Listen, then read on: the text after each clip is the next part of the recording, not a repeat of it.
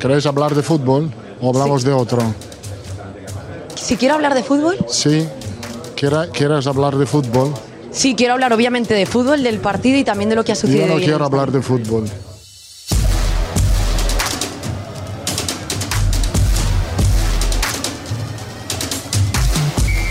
Carlo Ancelotti, um dos senhores do futebol, não quis falar de futebol no domingo.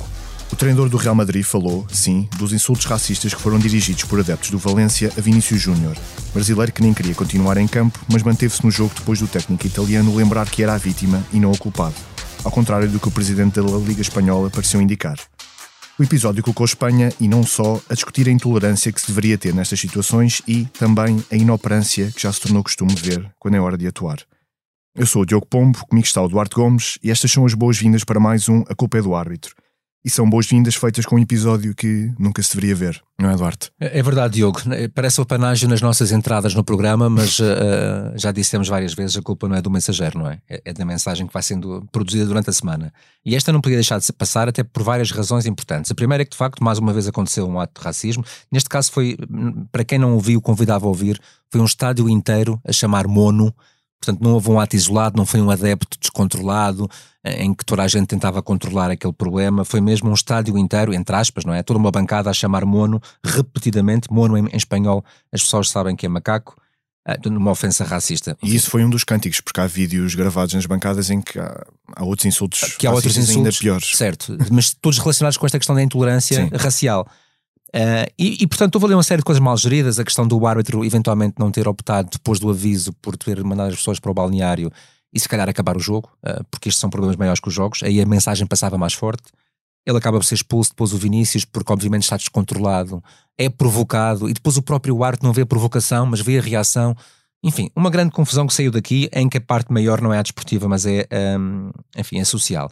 Eu tive ontem o prazer, Diogo, de estar numa conferência com o Rodrigo Cavaleiro, que é presidente da Autoridade para a Prevenção e Combate à Violência no Desporto, e que nos esteve a dizer, com dados uh, factuais, que estes são fenómenos crescentes, não apenas em Portugal, onde já vimos alguns episódios isolados, Sim. uns mais comprovados do que outros, mas, mas claramente uma, uma franja a aparecer destas intolerâncias, mas também em toda a Europa, e por força, obviamente, do advento de uh, partidos mais radicais e mais extremistas, uh, que vão, obviamente, dando força a estes movimentos em função da intolerância social, das, das crises económicas e por aí fora e que de facto isto tem muito lugar no desporto, onde a tal sensação de impunidade é maior, ou seja, é uma casa boa, infelizmente, considerada boa para se fazer isto, o que é mau sinal para o desporto.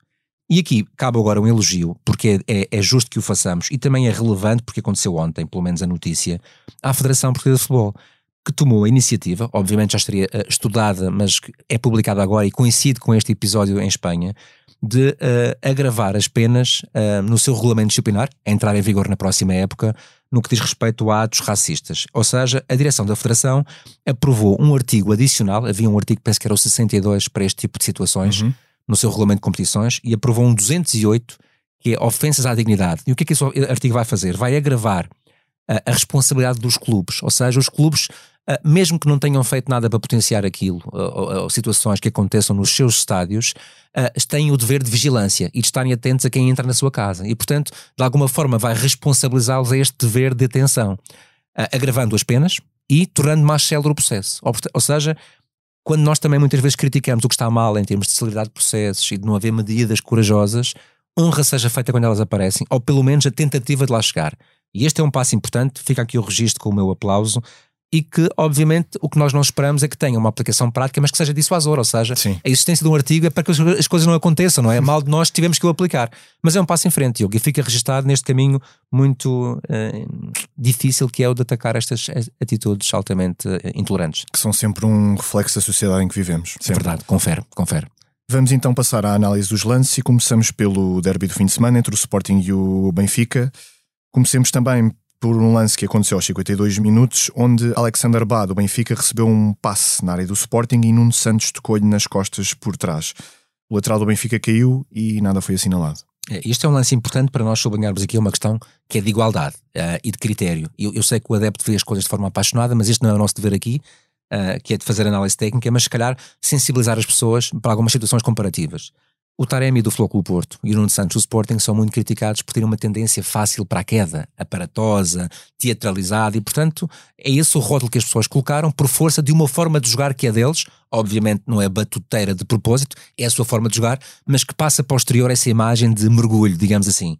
E o que o Bá fez foi exatamente igual, e temos que ser sinceros. O Bá sente um toque ligeiro nas costas, há também um toque no, no pé que é uhum. provocado já na sua queda, ou seja, ele está a cair e ele tem o pé a tocar no adversário, não é o adversário que toca nele na passada, e depois toda a queda do Bá, obviamente que até é instintiva, não é? Uh, mas se calhar quis dizer ao árbitro, ele veio um toque, por favor, marca o penalti, não é? Eles também têm a noção que há videotecnologia, mas isto é daqueles lances tal como alguns do Taremi, tal como alguns do Nuno Santos e de tantos outros jogadores que dentro das áreas tentam aproveitar um bocadito a, a um contacto, este é um lance claro para não penalti, muito perto da simulação e neste caso muito bem decidido pelo arte da partida.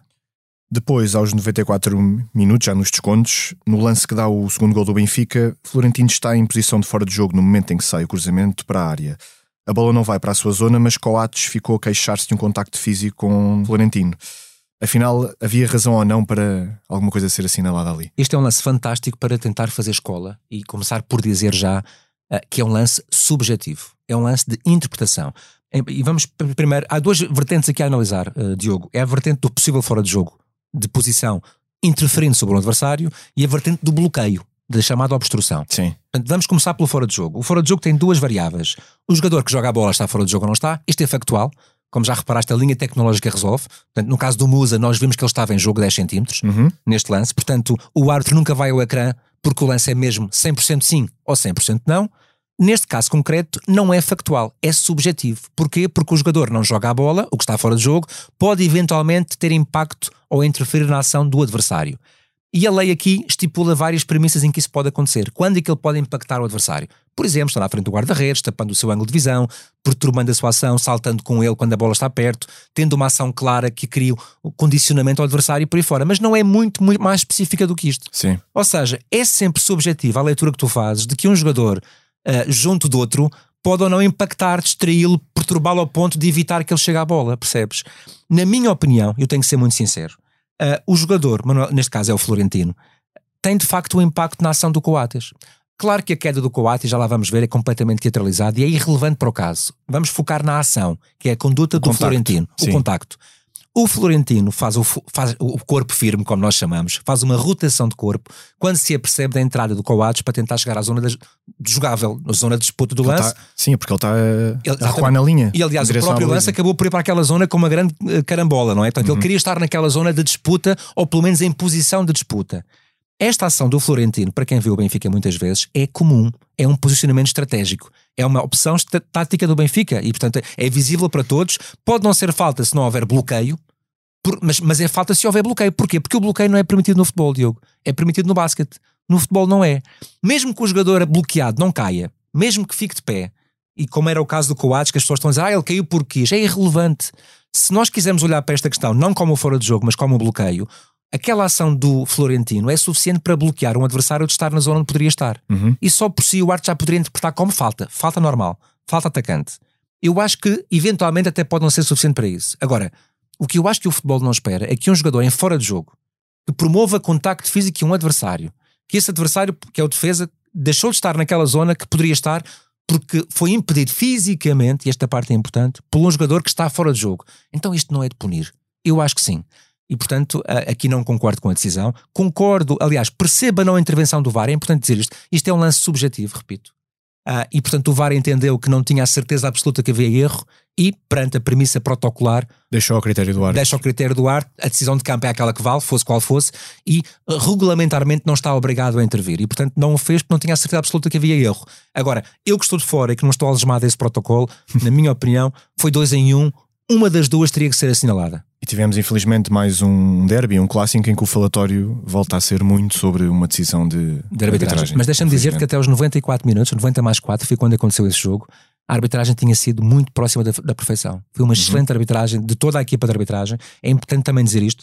Este é um lance difícil de análise. Aliás, tu vês que os próprios comentadores de arbitragem também se dividiram nesta leitura. Não é um lance fácil. Perguntaram a árbitros internacionais estrangeiros, também se dividiram e, portanto, tu percebes que é uma questão de interpretação. E aqui, se nós temos o direito a interpretar, quem está em campo também tem. Portanto, vamos massacrar menos quem tem a liberdade e a legitimidade da decisão e apenas tentar aprender a regra, que é o mais Lá importante. Está. Sim.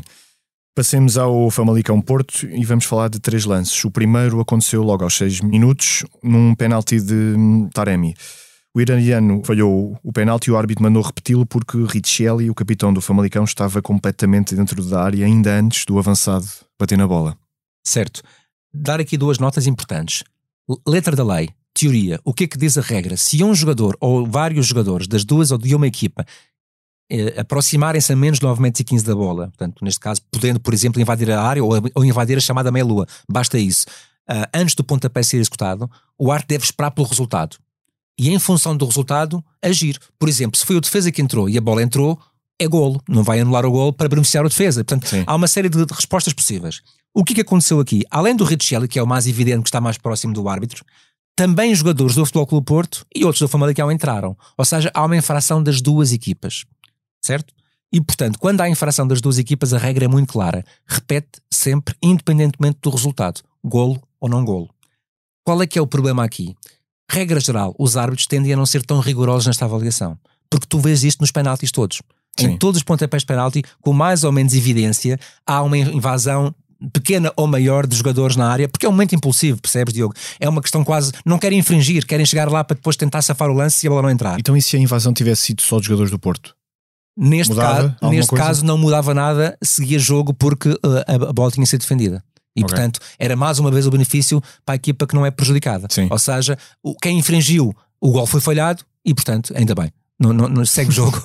e, portanto, a questão aqui é eh, nós termos a noção de que o árbitro foi rigoroso e muitos árbitros não são em situações iguais. E isto aqui é o problema, o problema da consistência. Por isso é que isto levantou ruído, porque o árbitro aplicou muito bem a lei.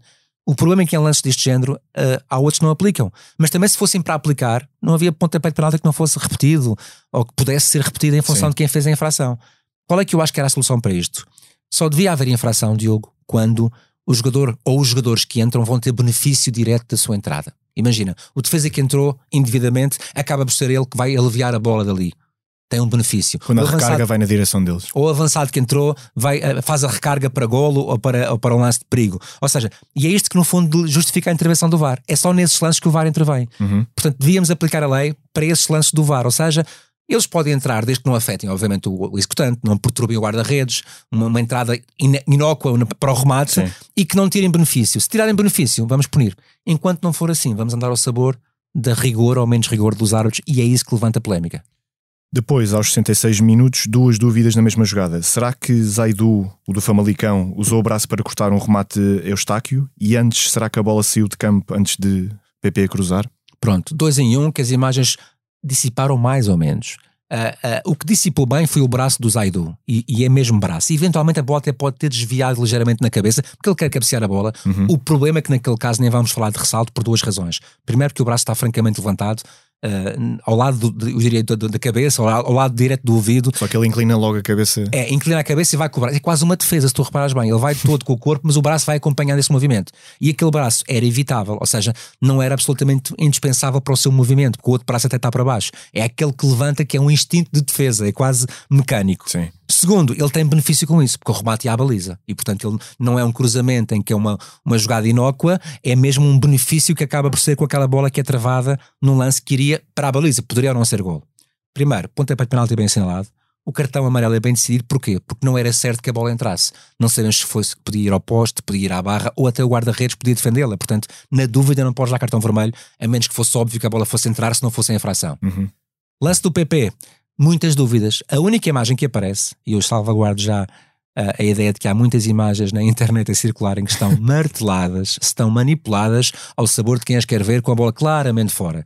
Agradecemos todos o contributo, mas vale para quem quiser acreditar nelas. De design. As imagens oficiais vêem-se a bola que parece estar mais fora do que dentro, mas nenhuma imagem garante que está totalmente fora. E portanto é completamente impossível, com toda a honestidade, dizer se estava ou não. Neste caso, a dúvida é para a equipa de arbitragem. Por último, aos 73 minutos, Otávio, o defesa do Famalicão, pisou um pé de Evanilson na área e o VAR chamou o árbitro e foi penalti. Este é dos tais lances que é- é o penalti mesmo da televisão, porque eu não vi, tu não viste, ninguém no estádio viu, E ninguém se queixou. ninguém se queixou, o próprio Evanilson não se queixa. O Levanta-se. leva aqui para uma equação que é até que ponto é que o futebol espera um pontapé de penalti em que ninguém vê a não ser o árbitro, não é? É como aquelas infrações que acontecem na rua, que o polícia está muito atento porque tem o livro das leis debaixo do braço e das regras do código e por aí fora, e ele vai sinalizar uma coisa que ninguém viu, que não teve consequências, que ninguém reparou, que foi inócuo. Sim. Mas pronto, mas a verdade é que a lei protege esta decisão. Ou seja, é verdade que o defesa chega tarde ao lance, é verdade que o pisão é claro e é verdade que o jogador cai por força desse pisão.